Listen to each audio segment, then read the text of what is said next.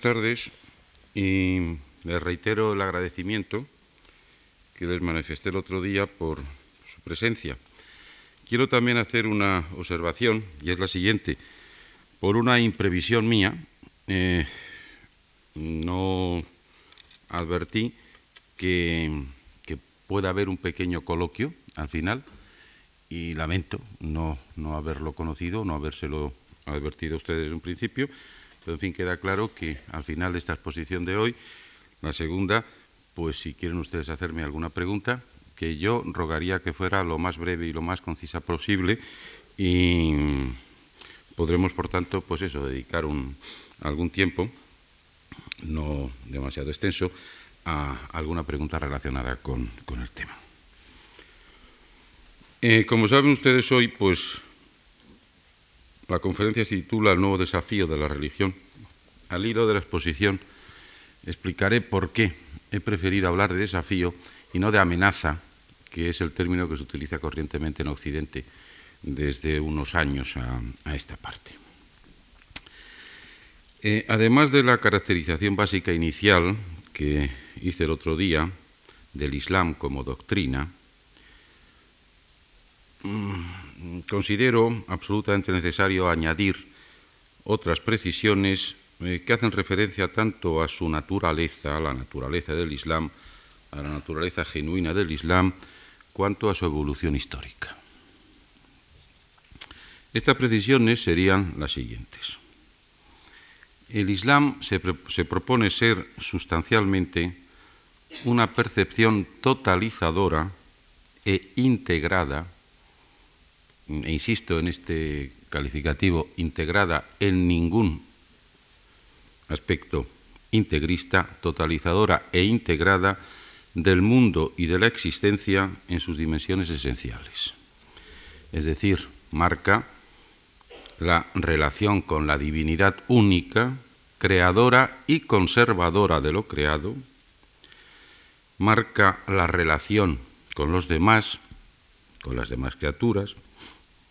marca la relación del individuo consigo mismo y marca la relación con la materia, la materia visible y la no visible, la física y la metafísica. Y, todo eso, como indica al principio, proponiéndose sustancialmente una percepción, totalizadora e integrada del mundo y de la existencia. El Islam es, esencialmente también un modo de vida. Mm, posiblemente muchos de ustedes, muchos y muchas de ustedes, pues o al menos bastantes, habrán leído uno de los manuales, uno de los libros más eh, asequibles, mm, más corrientes, especialmente en medio español, que corren sobre el Islam desde hace unos cuantos años, que es el libro de Philippe Hitti, libanés, árabe, cristiano, precisamente titulado así, El Islam, modo de vida. El Islam, como decía por consiguiente, es un modo de vida y es el proyecto de innegable vocación universalista de constitución de una comunidad de creyentes indisolublemente vinculada y cohesionada entre sus diversas piezas y elementos componentes de cualquier naturaleza, clase o condición. Y el Islam es, por naturaleza también, una fuerza, una inmensa fuerza, son palabras que recojo textualmente del artículo introductorio que apareció hace unos cuantos años en la revista Culturas de la UNESCO, en el primero de los trabajos que se incluían, escrito también por otro libanés, Salah Stetier, y que empieza su exposición del Islam diciendo exactamente esto que les he dicho. El Islam es una fuerza, una inmensa fuerza, religiosa, cultural, económica, política, que actúa desde hace casi 1400 años ya en todos los órdenes del universo. Estas serían tres mm, precisiones, como digo, que se refieren fundamentalmente, que afectan fundamentalmente a lo que el Islam es por naturaleza. Si quisiéramos hacer algunas otras precisiones mm, referentes específicamente a lo que el Islam ha sido y sigue siendo como hecho histórico, en su trayectoria histórica, añadiríamos lo siguiente. Aunque el Islam ha pasado por, profundidad, por profundísimas y muy graves crisis internas, originadas tanto por su evolución propia cuanto por las numerosas y muy diferentes necesidades de adaptación a que se ha visto sometido, ante las muy diversas y cambiantes realidades a las que se enfrentaba, a pesar de, aunque el Islam ha pasado por eso, como digo, no ha sufrido, y esto es importantísimo, el tremendo proceso de pérdida de la fe, tanto en un contexto individual cuanto en un contexto colectivo, que ha sufrido el mundo cristiano occidental, o al menos ese proceso de pérdida de la fe no lo ha sufrido, no lo ha experimentado en la misma proporción que el mundo cristiano occidental, ni cuantitativa ni cualitativamente. Insisto en este punto porque es importante el proceso de erosión o de pérdida de la fe que caracteriza, al margen de cualquier otra consideración, al mundo cristiano occidental no se ha producido en los mismos términos en el Islam, ni en un aspecto, digamos, de volumen, ni de cualidad. De la misma manera, las sociedades islámicas, o la sociedad islámica, si quieren ustedes, yo prefiero en cualquier caso emplear el plural, las sociedades islámicas no han experimentado tampoco, en términos comparables, el progresivo e incrementado fenómeno de secularización que ha ido conformando a las sociedades cristianas a lo largo de la historia. La alcurnia de lo religioso ha mantenido de forma casi totalmente indiscutida una tutela y un patrocinio estructurales de la sociedad. No ha habido un proceso de desacralización equivalente, ni tampoco una sustitución comparable de los valores y responsabilidades adscritos en principio a la religión por otros propiamente civiles. Yo no pretendo decir con esto, como ha afirmado algún importante eh, islamólogo occidental, no pretendo decir con esto que el Islam es inherentemente insecularizable. Frase pronunciada, como digo, por un, escrita por un importante islamólogo occidental y que naturalmente eh, despertó, levantó y acicató con mucha razón las iras de no pocos pensadores árabes, musulmanes, ante esa rotundidad de que el Islam era inherentemente insecularizable. Entiéndase bien lo que digo. Lo que digo es que no se ha producido en él un proceso de secularización comparable al que se ha producido en las sociedades cristianas. El grado de rebeldía, por consiguiente, en las sociedades islámicas ha sido mucho menor, seguramente inapreciable por regla general. Hasta lingüísticamente es difícil encontrar, no imposible, pero difícil encontrar en lengua árabe un, término que corresponda exactamente a este término de rebeldía y de rebelde de las lenguas occidentales, en este caso concreto del, del español. La implicación de lo político y de lo religioso es indudablemente característica esencial y principal del Islam. Esta implicación de lo político y de lo religioso, presente ya en sus orígenes y en sus fundamentos, es decir, en los orígenes y en los fundamentos del Islam,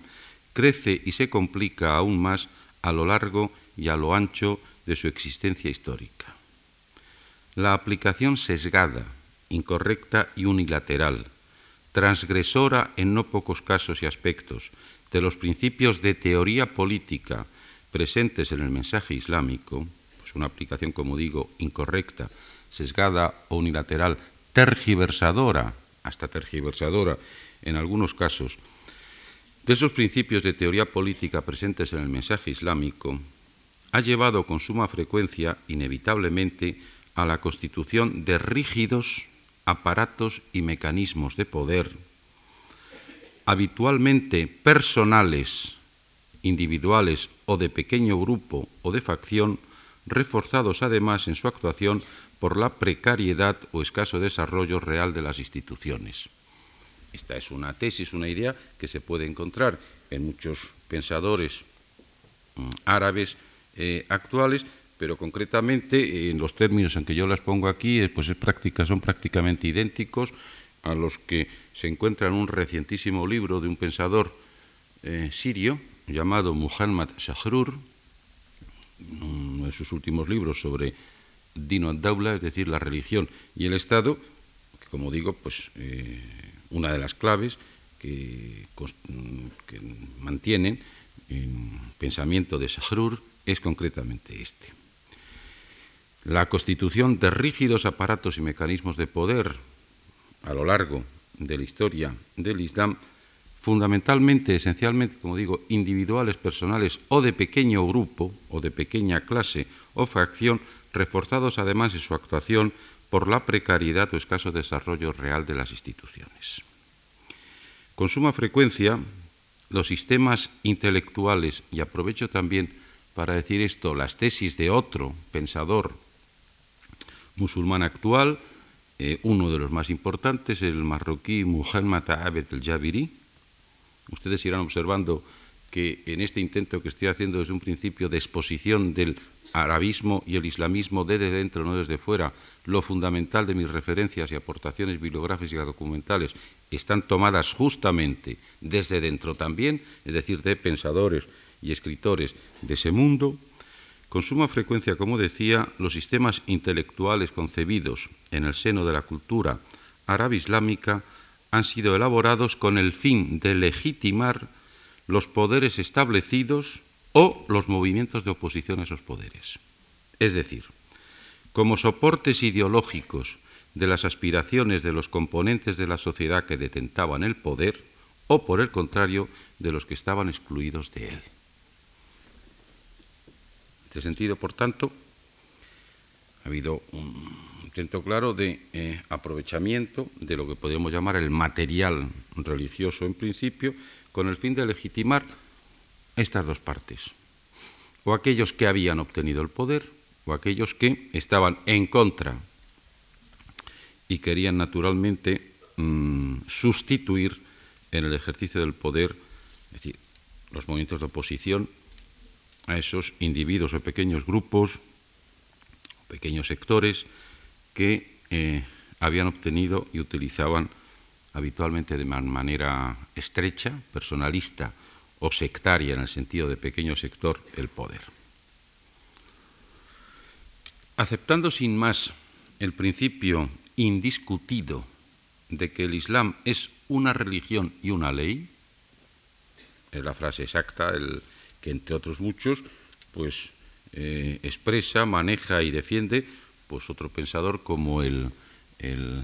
menos conocido de lo que se dice, citado más de lo que habitualmente es leído, el marroquí Alal el-Fasi. Es una religión, una ley de origen divino. Además, bajo la cobertura del Islam ha habido una evidente predisposición a las formulaciones idealizadas y paradigmáticas, irreales, desrealizadas o en todo caso de escasa apoyatura en lo real. Esta tendencia, en principio sorprendente, a la desvinculación de la dinámica real sitúa frecuentemente a las manifestaciones islámicas en un ámbito inconcreto y difuso de intemporalidad, de estatismo. A mi modo de ver, sin embargo, esta tendencia muy acusada, esta práctica, esta predisposición del Islam en sus manifestaciones tanto culturales como mentales, como artísticas en muchos casos, a situarse en un ámbito inconcreto y difuso de intemporalidad, de estar menos atado al tiempo de lo que ha estado la civilización occidental, de producirse en formulaciones más estáticas que las manifestaciones occidentales, esto, esta predisposición, insisto,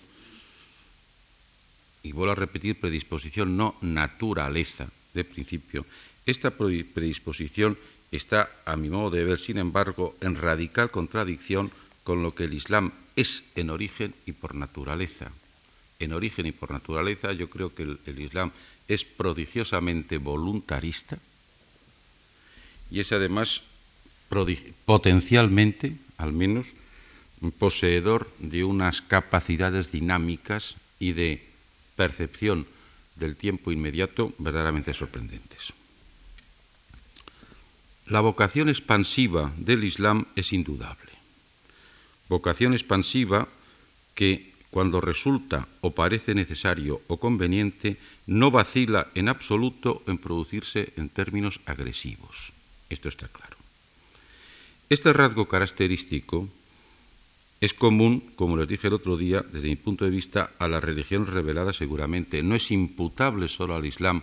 producirse en términos agresivos cuando estima necesario o conveniente hacerlo así. Creo que es rasgo común a todas, a las varias religiones reveladas,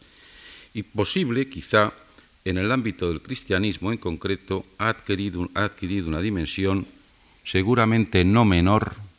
y tal vez aún mayor y más convulsionadora de la que ha adquirido, de lo que ha adquirido en el ámbito del, Islam. En ese ámbito, en el propiamente islámico, el factor religioso acredita también una gran capacidad,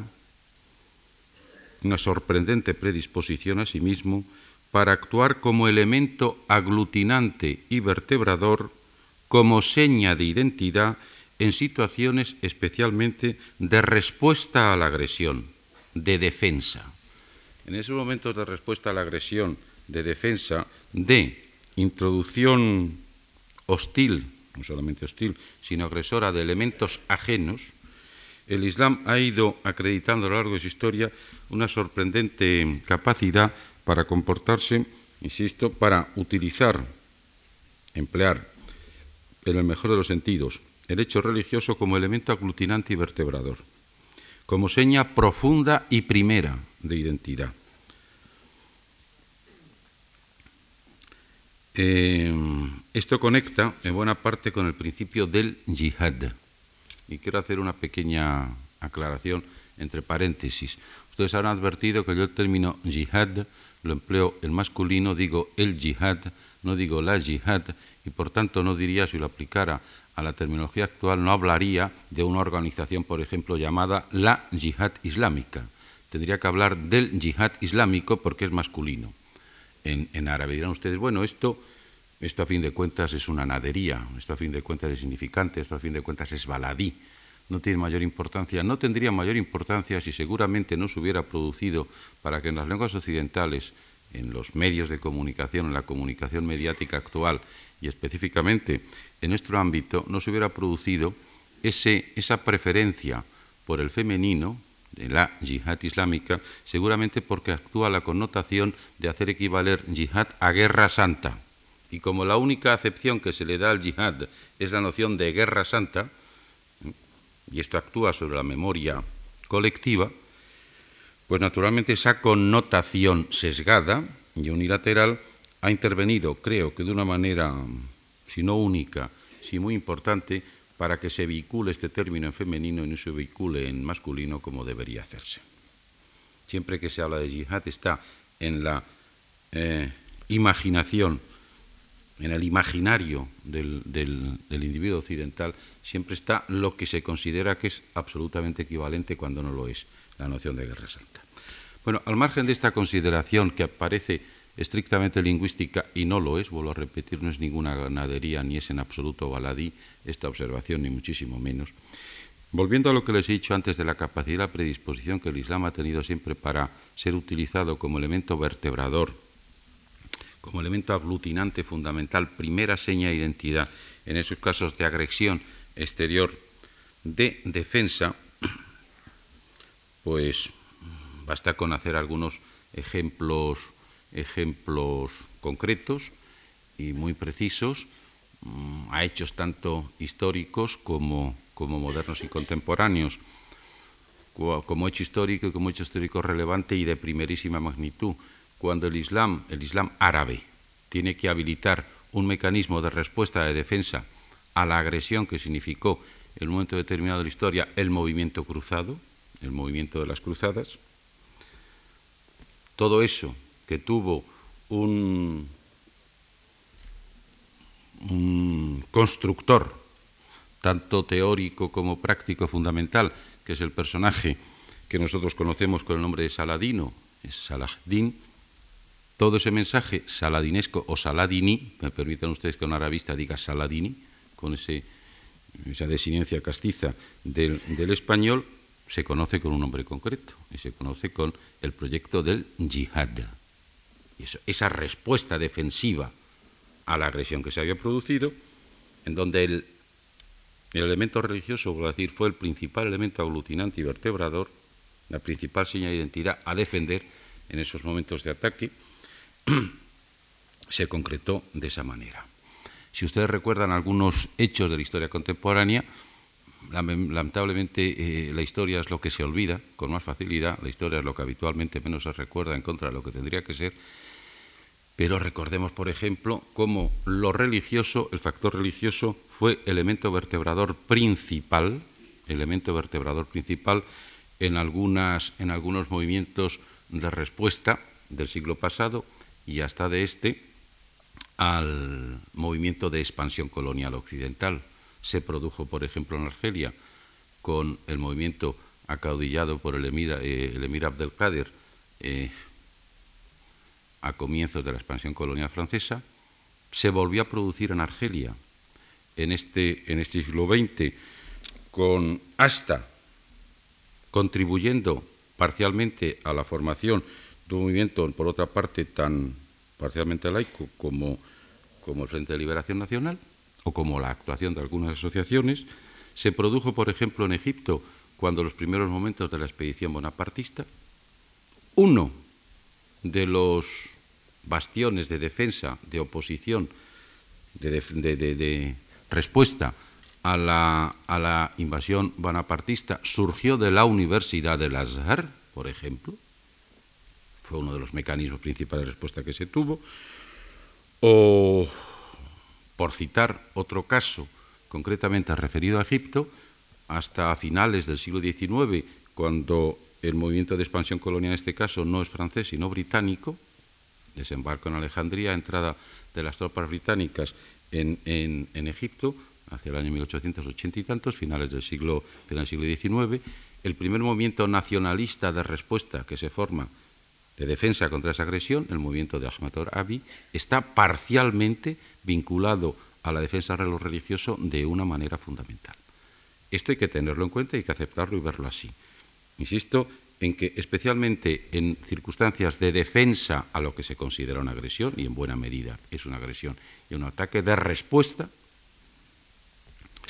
la vuelta a lo religioso, la utilización de lo religioso es uno de los factores fundamentales y uno de los mecanismos principales, si no el principal,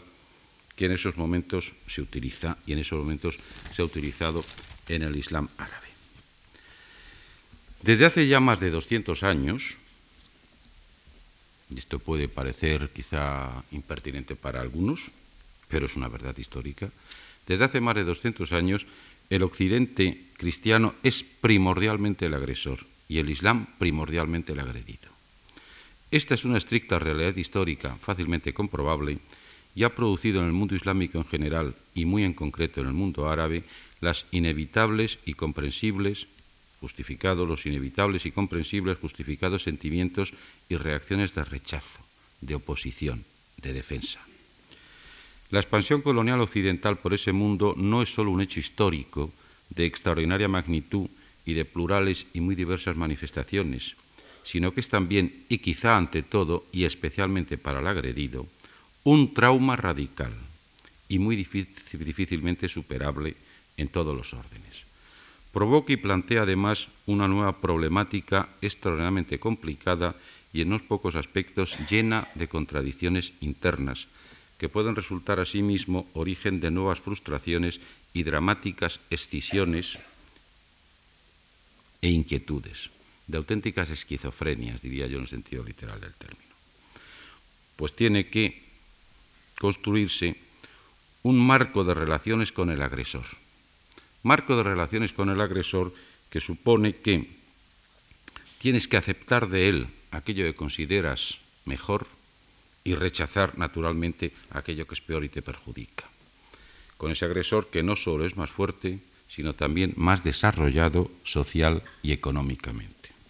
Todo esto, verlo y sentirlo desde la perspectiva del agredido, como digo, provoca un enorme y complicadísimo trauma, una auténtica esquizofrenia. El factor religioso es, por consiguiente, una de las piezas claves de ese desafío y de los mecanismos y estrategias de respuesta y recuperación que han de llevarse a cabo. La participación del factor y estímulo religioso en los movimientos y fenómenos de conformación del mundo árabe contemporáneo no es en realidad nada nuevo. No es en realidad nada nuevo. Y entra de lleno en el contexto del proceso de colonización y descolonización que le es propio, es decir, que le es propio, que es propio al mundo árabe contemporáneo y lo va constituyendo con las inevitables y múltiples exigencias de mudanzas, cambios, transformaciones y adaptaciones que de ello derivan. En términos esquemáticos y quizá excesivamente generalizadores, pero también fundamentales e indiscutibles, la participación de los elementos de raíz u origen religiosos en los movimientos de lucha anticolonial,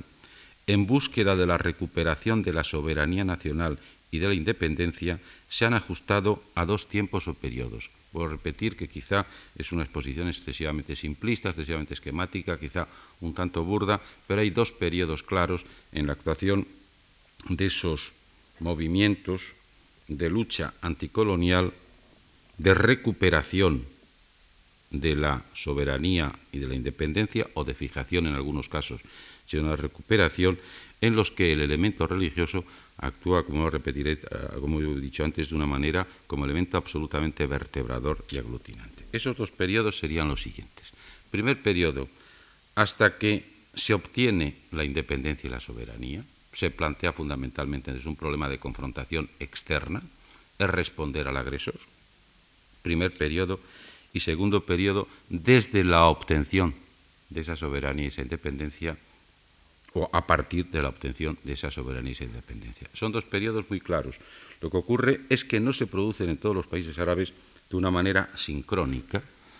porque aunque los hechos en sí se han producido en todos los países árabes, no se han producido en el mismo tiempo, ni han tenido la misma duración, ni han tenido la misma intensidad. No todos los países árabes llegan a la recuperación de la soberanía y de la nacional o a la fijación de la, misma, ni en el mismo momento, ni a lo largo de un tiempo comparable. Pero en principio las cosas se producen como les digo. Periodo de obtención, de lucha por obtención de la independencia de la soberanía, se plantea fundamentalmente una problemática de relación externa, de confrontación con un ajeno, con un otro diferente, y un segundo periodo de problemática interna una vez obtenida la soberana independencia, en que la confrontación ya no es con el exterior, es con nosotros mismos, es con el interior. En el primero, como decía, se plantea preferentemente una problemática de relación exterior, con un otro diferente, con otro absolutamente ajeno, en tanto que en el segundo se plantea una problemática de relación interior, una problemática surgida en nosotros mismos, nacida en nosotros mismos. En frases más claras, si no se sabe dar las respuestas convenientes en ese primer periodo en que el agresor es el otro, las deficiencias, los errores, las irresponsabilidades, los fallos, siempre pueden ser imputados a ese otro. Nosotros no somos los responsables ni los culpables en última instancia. En un segundo periodo en que el responsable no es el otro, en que el culpable no es el otro porque el otro ya ha sido expulsado, en mayor o menor medida, los fallos, los vicios, los errores, los defectos, las faltas son estrictamente imputables a nosotros mismos. Conviene que les ponga algún ejemplo pertinente de esta participación del factor religioso islámico en las décadas anteriores, en este siglo XX, pero en décadas anteriores. Quítense ustedes la idea de la cabeza, como se quiere una y otra vez insistir en ello, en que eso que llamamos el fundamentalismo o integrismo, es decir, los movimientos que abanderados fundamentalmente por el hecho religioso y que llevan el estandarte de lo religioso fundamentalmente, Eso que de una manera, como digo, tanto esquemática como adulteradora, se llama el fundamentalismo o el integrismo islámico, no es cuestión de las dos últimas décadas, no es cuestión de los últimos 20 años. Esto es tener una perspectiva histórica reducida de, mm, de los hechos ocurridos. El siglo XX y el siglo XIX, pero en concreto el siglo XX, por no referirme al XIX, está lleno de movimientos de este tipo, está lleno de movimientos de esta, de esta clase. El siglo XX es, en muchas partes del mundo árabe, un siglo de movimientos que llamaríamos fundamentalistas o integristas. En la década de los 30 y de los 40, en la década de los 30 y de los 40 de este siglo, es cuando se constituye el movimiento fundamentalista o integrista, en cualquier caso islamista, el movimiento de este, de este corte, de esta tendencia, que ha sido y sigue siendo el más importante, el más sólidamente establecido, el que ha actuado en más lugares, en más sitios y el que ha tenido una intervención mayor en la gestión política y en la actuación política. Es decir, el movimiento de los hermanos musulmanes, el movimiento de Al-Ikhwan al-Muslimun, los hermanos musulmanes. Este es un movimiento que surge, se constituye, actúa y se expande durante la década de los 30 y de los 40. No es, por tanto, un movimiento de ayer, ni de los últimos 10, 15 o 20 años. Este es un movimiento que se constituye en Egipto, básicamente, que desde Egipto se propaga a los, a los países próximos. Eh, este es un movimiento que se propaga a, a, Siria, se propaga a Irak, se propaga a la península arábiga, bastante menos, en cualquier caso, a Jordania, a Palestina, al Líbano, menos también al norte de África algo menos también al Islam, y que, y que cuenta, entre otras cosas, con algo que, eh, que lo particulariza, que explica el porqué de esa, de esa consistencia y de esa solidez del movimiento. Cuenta, entre otras cosas, por ejemplo, con un ideólogo, concretamente en la figura de Sayed Qutb, cuenta con un gestor político, concretamente en la figura de Hassan al-Banna, y cuenta con una prensa, y cuenta con unos medios de comunicación que en algunos momentos alcanzaron un desarrollo extraordinario. Esto, eh, el que sea un poco experto, conocedor del tema, lo sabe. La prensa egipcia de los años 30 y de los años 40 está muy ampliamente, muy ampliamente influida, manejada en algunos casos, eh, orientada en otros, por, por este, esta asociación, este grupo de los hermanos musulmanes. Este no es el último, un único grupo que actúa. Lo he puesto, me he referido a ello, como ejemplo de algo, movimiento que nosotros llamaríamos fundamentalista e integrista, que no debe llamarse así, en fin, desde, desde una perspectiva correcta de denominación, y que tiene una tradición y que tiene una historia que supera con mucho los 15 o 20 años que desde la perspectiva exterior occidental se quiere dar a la actuación de los movimientos integristas o fundamentalistas. Es indudable, sin embargo, que el Occidente ha descubierto estos movimientos recientemente. Y al decir que ha descubierto los movimientos recientemente, quiero decir que ha descubierto, entre comillas, lo descubierto, estos movimientos tardíamente, olvidando toda la historia anterior de estos movimientos, olvidando sus actuaciones anteriores que posiblemente eh, fueron menos amplias, menos espectaculares y, por, y, menos directas, y al descubrir tardíamente el Occidente, recientemente, vuelvo a repetir, los movimientos de esta índole, de esta tendencia, sencillamente he hecho una cosa, que es un error de primerísima magnitud y que impide la explicación, no digo la justificación, digo la explicación y la comprensión, la ubicación de estos, de estos movimientos, los ha descontextuado históricamente. Son movimientos que para él, occidental, están históricamente descontextuados. Parece que arrancan de la nada, que han surgido por sorpresa, que son algo absolutamente abrupto y que no tienen con una plataforma anterior que los sustenta y que los explica en gran parte. Ese, ese error en, la exposición, en la presentación de los movimientos fundamentalistas o integristas islamistas, vuelvo a repetir, que es contumaz en la imagen que en el Occidente se trata de estos movimientos. Ese error es evidentemente explicable, al menos parcialmente explicable, por el hecho indudable de que estos movimientos han experimentado durante las tres últimas décadas, esto sí, han experimentado poco más o menos desde mediados de los años 60 hasta ahora, han experimentado durante las tres últimas décadas, décadas una evidente e importante consolidación y expansión, una indiscutible recuperación. Está claro que en términos muy genéricos, como les he dicho antes, años 30, años 40, fueron momentos de, de, presencia, de actuación, de constitución de esos movimientos, al menos de los más importantes y al menos sobre todo uno de ellos. Pasan en los 15 o 20 años siguientes por una especie, digamos, de, de situación guadianesca, si no desaparecen por completo, desde luego ven muy mermada y muy controlada y desarticulada de su actividad, y eso sí, vuelven a reaparecer, reaparecen y reaparecen adquiriendo cada vez más una importancia menor, mayor a partir de mediados de la década de los 60. Los anglosajones, que conocen seguramente estos movimientos como nadie, bastante mejor que los latinos, como seguramente conocen el intríngulis y las interioridades del mundo árabe islámico bastante mejor que los latinos, no solamente en estos aspectos, desde un primer momento empezaron a hablar de revitalización o de revival de estos monumentos y acertaron. A partir de mediados de los 60, como digo, hay un auténtico revival de esos movimientos en el mundo árabe islámico.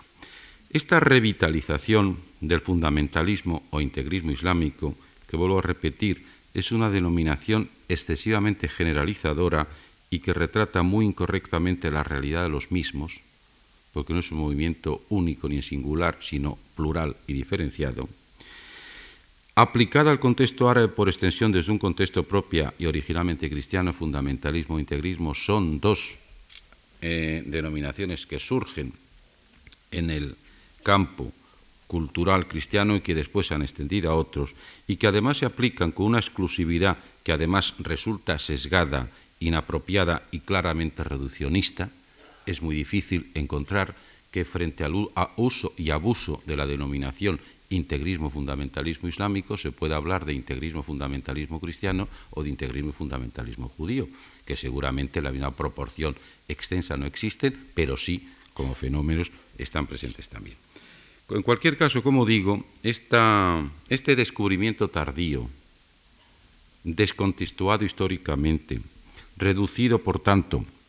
por parte del occidente cristiano, de los movimientos llamados integristas o fundamentalistas y que, insisto, sería mejor llamar estrictamente islamistas, esto se explica, como la mayor parte de los hechos históricos pueden explicarse, Distinto es que se entiendan o no se entiendan y sobre todo distinto es que se justifiquen o no se justifiquen, pero explicación suele haber para los hechos que se producen en la historia. Y esos, esos motivos, esas posibilidades de explicación, el porqué de esa trayectoria, como digo, guadianesca que han, que han seguido estos movimientos, formación, primera consolidación en la década de los 30 a los 40, parcial desaparición, en algunos casos casi, desaparición total después, y recuperación desde mediados de los 60 y a partir de ese momento incremento y aumento de importancia, eso se puede explicar, entre otros, por los motivos siguientes, que serían estos. Por una parte, el desmoronamiento del mensaje nacionalista del mensaje nacionalista árabe y especialmente y en mucha menor medida de los mensajes nacionalistas locales o particulares. El mensaje nacionalista árabe es el mensaje nacionalista que alcanza, esto lo trataré en la próxima conferencia, una expansión mayor precisamente durante la década de los 50 y parte de los 60. No quiere decir que no existiera antes y que se haya continuado después. Quiere decir que esa es su época de actuación fundamental. Este mensaje nacionalista cortó claramente la actuación de los movimientos islamistas o los movimientos fundamentalistas o integristas.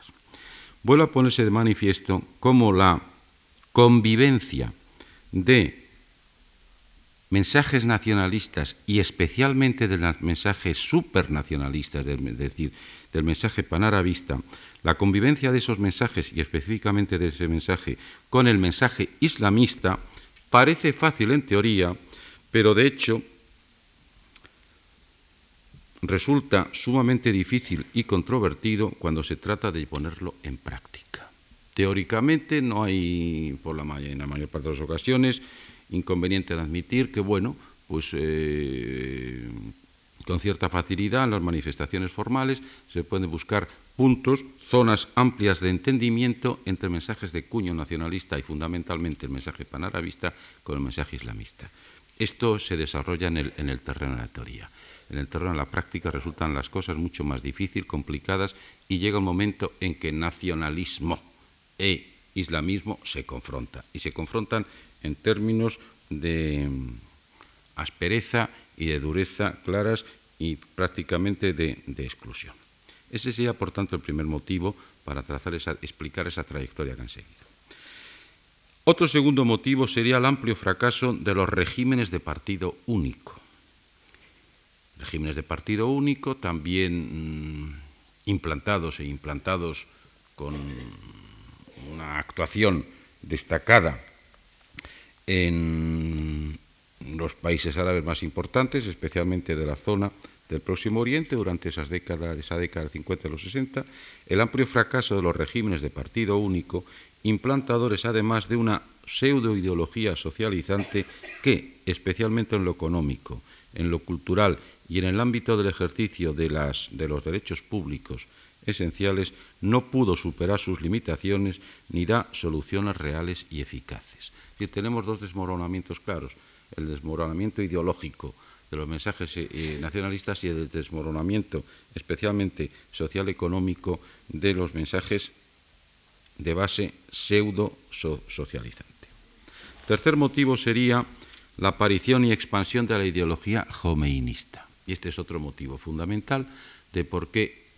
estos movimientos se recuperan en esos años y no solamente se recuperan, sino que adquieren una difusión un conocimiento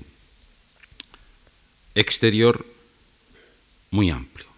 La aparición y expansión, como digo, de la ideología jomeinista de apariencia revolucionaria, de apariencia redentora,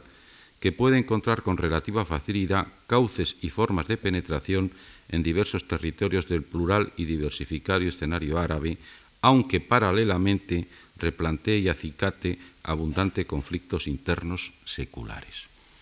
Y mm, creo que conviene hacer una pequeña mención eh, bastante aclaratoria a lo siguiente. Como se sabe, bueno, es conocido, eh, el mensaje jominista surge en un país islámico, no árabe, Irán,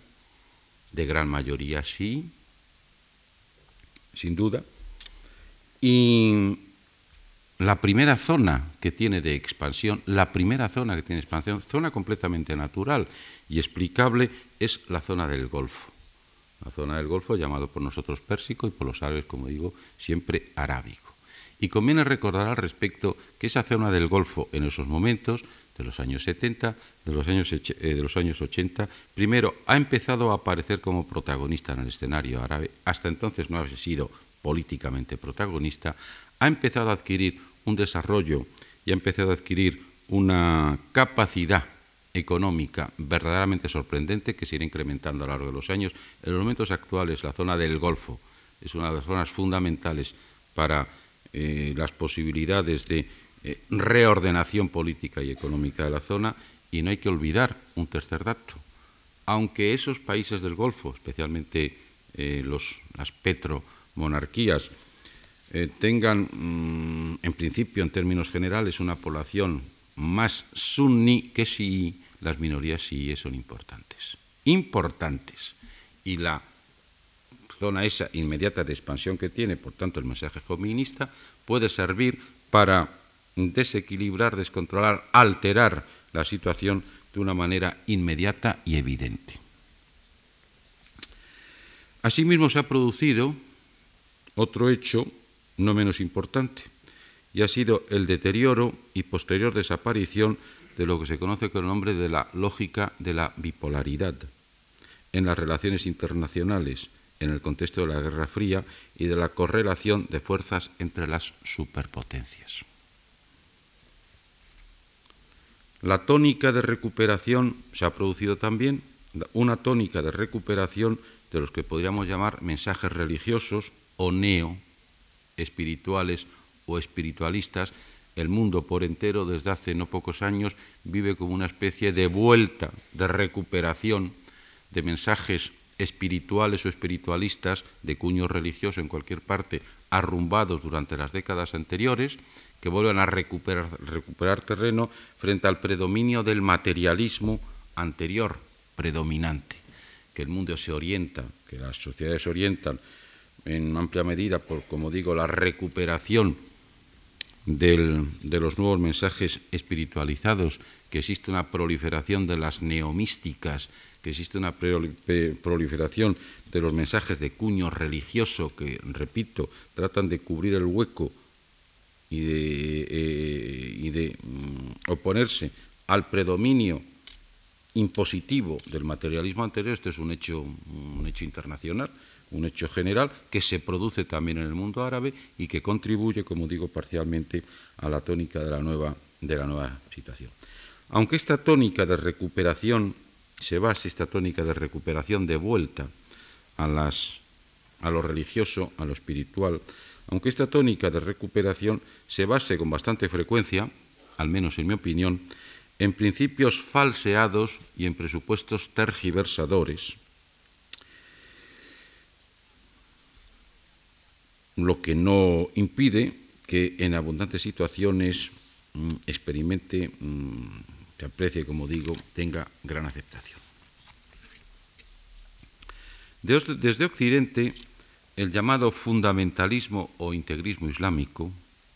que insisto, sería más pertinente dominar movimientos islamistas o tal vez neoislamistas, desde el Occidente se ve, por consiguiente, bajo una sola forma, bajo una modalidad y casi únicamente como una amenaza, desde el occidente, desde fuera.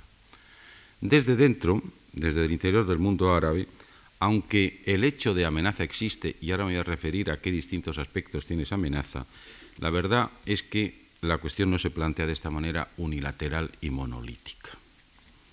Yo comprendo perfectamente que traten de darse versiones desde fuera y visiones desde fuera, pero al menos en mi caso, la exigencia y el compromiso de un profesional de estos temas es proporcionar la visión desde dentro también. No solamente, no solamente cómo se percibe desde allá, sino cómo se produce desde aquí. Desde aquí quiero decir, desde allá, desde ellos.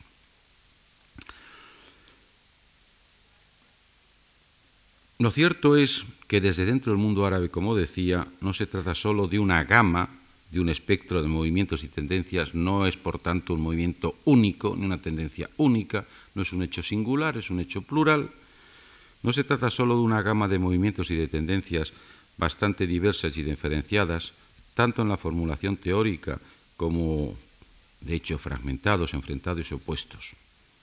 Aunque la gran mayoría de ellos, evidentemente, coinciden, entre otras cosas, en algo principal, que es su indudable antioccidentalismo. En todo caso, no obstante la revitalización importante que han experimentado y que no sabemos, sin embargo, cuánto tiempo durará, yo les aseguro a ustedes que después de reflexionar con intento con absoluta objetividad y desapasionamiento sobre este tema, mm, yo no me atrevería a hacerles ningún no me atrevería a hacer ningún vaticinio ni ninguna predicción en este sentido cuánto puede durar la presencia y actuación de los movimientos islamistas o integristas en el mundo árabe en su totalidad o en algunas partes concretas del mundo árabe. Vamos a tener dentro de poco, seguramente se producirá, pienso y espero que no haya hechos que lo impidan o situaciones que, eh, eh, que den al traste con estas previsiones, vamos a obtener la oportunidad de ver en distintos países árabes la auténtica presencia social y política que estos movimientos tienen. Sean ustedes dentro de poco tiempo se celebrarán elecciones en Egipto, se celebrarán elecciones en Argelia, se celebrarán elecciones en Palestina. Tanto Egipto como Argelia como Palestina son lugares en donde estos elementos están actuando, estos movimientos están actuando de manera parece importante y sin parecer importante. Vamos a tener una primera posibilidad, bueno, una primera no, porque ya ha habido experiencias anteriores de conocer en concreto, en concreto, y si, como digo, pues la experiencia se produce de una manera aceptable y al menos medianamente limpia, la, dimensión concreta de, estos movimientos en, el aspecto político y social. Mm, insisto en que, no sé, por tanto, cuánto, cuánta duración, cuánto podrán durar. Se produce, por tanto, como digo, en ese, en ese contexto de desafío en el cual la amenaza, pues sí, es uno de los varios componentes concurrentes. A mi modo de ver, este desafío del hecho religioso, el factor religioso, en el mundo árabe actual de ahora mismo, se ha planteado, se está planteando y seguirá planteando en tres direcciones fundamentales, que serían las siguientes. Uno frente al occidente, y ese está bastante claro. Frente al occidente son movimientos en su inmensa mayoría, yo creo que se podría afirmar casi su totalidad, pero en fin, al menos en su inmensa mayoría, no me gusta a mí ser mm, rotundo ni tajante en mis valoraciones, mm, ese desafío que se plantea frente a Occidente es, como digo, pues, pues un rechazo prácticamente total. El segundo frente en el que se plantea ese desafío es frente a la realidad de los regímenes políticos árabes. Realidad que asimismo se rechaza con suficiente fundamento, a decir con suficiente fundamento por si no está claro. Eh, quiero decir que desde esos movimientos se siente y se dice y se expresa que la mayoría de esos regímenes, por no decir su totalidad, también están prácticamente deslegitimados para el ejercicio del poder, se plantea frente a esos regímenes políticos árabes y frente a la propia realidad social. Realidad social que consideran a sí mismo inaceptable en una amplia proporción y transgresora además de los principios fundamentales del Islam. Estos son dos de los tres desafíos que estos movimientos eh, plantean. Y estos dos de los tres desafíos son frente a otro, son dirigidos a, otra parte distinta a nosotros, a ellos, quiero decir, a los propios movimientos integristas o fundamentalistas. Pero desde mi punto de vista, el principal es el tercer frente. El tercer desafío es frente a ellos mismos. Se están autodesafiando también. Pues una postura de radical rechazo exige coherentemente no sólo que se denuncien y se combatan los errores, los vicios, los defectos de los otros, sino que se corrijan, se denuncien y se combatan también los defectos, los errores y los vicios de nosotros mismos. Es decir, no solamente que se rechace la realidad, sino que se proporcionen soluciones sustitutorias ¿eh? realmente posibles y eficaces. Y en este punto concreto de tercer frente de desafío de los movimientos islamistas e integristas es donde yo creo que se ha producido un incumplimiento casi total por su parte y en donde el debe final, el saldo de estos movimientos, en ese saldo el debe, desde luego, es muy superior al haber. A mi modo de ver, queda ya bastante claro lo siguiente, después de estos años de revitalización y de nueva actualidad y consolidación que han tenido. Políticamente, los movimientos islamistas, como los de cualquier otra tendencia o ideología, es decir, no solo los movimientos islamistas, sino los de cualquier otra tendencia o ideología, políticamente solo podrán encontrar cauce y ubicación en un contexto de aceptación clara de una auténtica realidad plural, de una auténtica fórmula de pluralidad política, por una parte y, evidentemente, una auténtica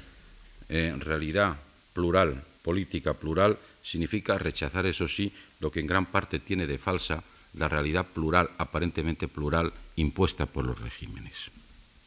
Eso por una parte. Y por otra parte, de renuncia clara y expresa, de renuncia clara y expresa, definitiva, a la práctica terrorista. Creo que son dos condiciones esenciales para que esos movimientos en el campo de lo político puedan tener cauce y ubicación. Socialmente no pueden seguir basándose tan solo en la propagación de un mensaje de aparente esperanza a comunidades e individuos que viven aún muy mayoritariamente en la injusticia, en la pobreza, en la explotación y en la desigualdad más pavorosas, que siguen careciendo, sin duda, del ejercicio de los derechos humanos básicos, pero que desconfían con fundamento de la capacidad y decisión de esos grupos, de esos movimientos, de esas tendencias, para sacarles de tan trágica e insostenible situación. Ideológicamente, parecen basarse en un mensaje genuino y propio de la zona, sin duda, auténticamente genuino y propio de la zona, el islámico, pero lo hacen muy mayoritariamente de forma anacrónica, superficial, reduccionista, exclusivista e intransigente. Económicamente no han presentado hasta ahora opciones auténticamente válidas ni soluciones reales. Culturalmente carecen de futuro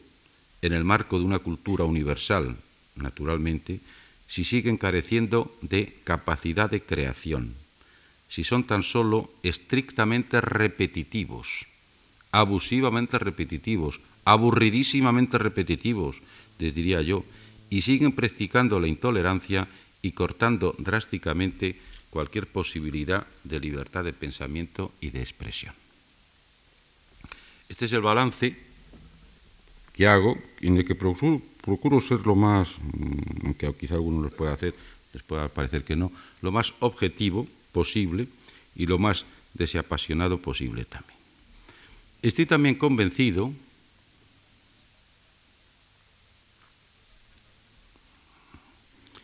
claramente convencido ya y profundamente convencido de estas otras tres mm, bases que, les digo. La primera sería la siguiente. El Islam seguirá siendo, el Islam seguirá siendo una insustituible y genuina seña de identidad del mundo árabe esas apetencias y esas veleidades y esos propósitos por parte de algunos de desislamizar al mundo árabe, creo que son un error y que están conducidos al fracaso. El Islam seguirá siendo una insustituible y genuina seña de identidad del mundo árabe, pero un Islam fecundo y creador, dialogante, humanista, el Islam que ejerce la racionalidad y admite el pluralismo. El Islam conformado por la temporalidad y el Islam que acepta las realidades cambiantes. En ese sentido, digo desde mi punto de vista que el Islam seguirá siendo una insustituible, genuina y valiosa seña e identidad del mundo árabe. Y en ese sentido, en donde yo entiendo que el mundo árabe ni podrá ni deberá ser desislamizado. En segundo lugar, estoy convencido también de lo siguiente. El Occidente no puede seguir tratando al mundo árabe islámico como objeto de experiencias que perfectamente pueden ser calificadas de neocolonialistas. El Occidente no puede seguir tratando al mundo árabe islámico como objeto de experiencias neocolonialistas, compensando con un mínimo de desarrollo un máximo de renuncias y sometimientos. El Occidente no puede seguir aplicando con total impunidad e inadmisible falta de pudor, dobles varas de medir para situaciones iguales. El Occidente no puede seguir practicando la más abusiva injerencia con el pretexto de la supuesta modernización. Conviene reflexionar muy seriamente sobre la pregunta que se ha hecho recientísimamente y que yo recientísimamente también he podido leer y tener en consideración tan recientísimamente que ha sido ayer por la tarde hojeando una revista que me habían dejado eh, eh, esa misma mañana, es decir, en la mañana de ayer. Conviene reflexionar, como digo, muy seriamente sobre la pregunta que se hace un destacado y muy poco conocido. Habitualmente los pensadores árabes que se conocen en este país son quizá los menos representativos, pero en fin, esto plantea otros problemas. Es decir, el pensador sirio Sadek Jalal el-Azm, profesor de la Universidad de Damasco, que se dice exactamente en ese trabajo, insisto, publicado hace no más de mes y mes y medio, que yo lo he leído eh, ayer por la tarde, la pregunta que se hace Sadek Jalal el-Azm es esta. ¿Puede el Islam conciliarse y armonizarse con el laicismo, la democracia, los derechos humanos, la modernidad, etcétera, etcétera? Es decir, la pregunta que se está planteando el Islam y que nos estamos planteando todo desde hace tiempo, ¿puede el Islam conciliarse y armonizarse con el laicismo, la democracia, los derechos humanos, la modernización, etcétera, etcétera? Y responde, y es un reputado pensador sirio, musulmán, el que responde, no es ningún pensador occidental ni ningún individuo perteneciente a otra cultura, es un individuo que pertenece a otra cultura y que la interpreta desde dentro de ella misma, a esa pregunta responde, doctrinalmente, como vía, diré que ciertamente no. Históricamente, como realidad, diré que ciertamente sí. Nada más, muchas gracias.